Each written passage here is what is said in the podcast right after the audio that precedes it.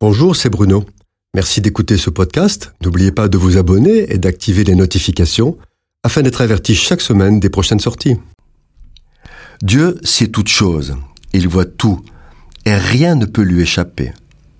Celui qui croit avoir un jardin secret, des pensées secrètes, qu'il sache qu'il n'y a rien de secret pour Dieu, et plus que cela, tout ce qui est caché sera dévoilé un jour. Alors que Moïse est sur la montagne avec Dieu qui dicte ses dix commandements qui vont changer la vie du peuple, les Hébreux se vautrent dans l'idolâtrie du veau d'or. Dieu les voit. Il se rend compte que ce peuple est difficile et rebelle. Pour la deuxième fois, il veut se séparer de lui car il n'est pas fiable. Il se détourne trop facilement des voies de Dieu, il ne tient pas parole, il est prompt à revenir en arrière, assailli par la peur. Il mérite d'être détruit.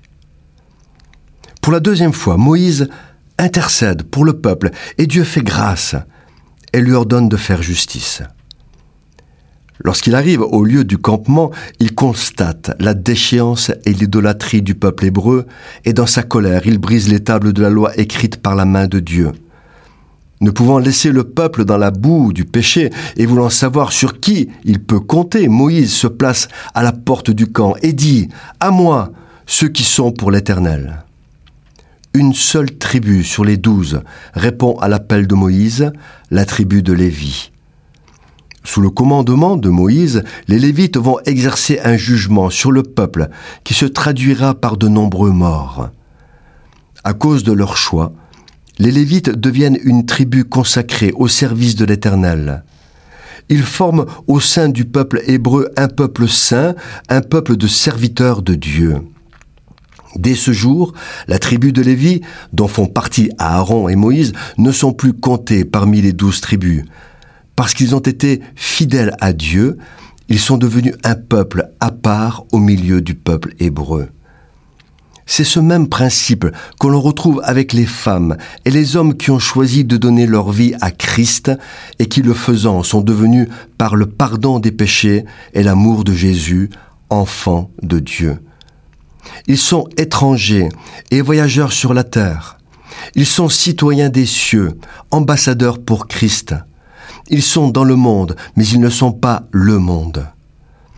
Comme les Lévites, ils sont un peuple consacré à l'Éternel, une nation sainte, un sacerdoce royal, un peuple de sacrificateurs. Ils sont témoins à la face du monde qu'aujourd'hui encore, il est possible d'être sauvé et de devenir enfant de Dieu par la foi et le pardon des péchés à la croix. Témoins de Jésus, ils obéissent à l'ordre de leur maître, Jésus, le Christ du Père, qui leur dit Allez, Faites de toutes les nations des disciples, les baptisant au nom du Père, du Fils et du Saint-Esprit. Et ils le font avec autorité, parce que comme les Lévites devaient transporter dans le désert le temple de Dieu, les enfants de Dieu sont l'habitation de Dieu sur cette terre, ils sont le temple de Dieu, du Saint-Esprit. Cette chronique a été produite par Bruno Oldani et Jacques Cudeville.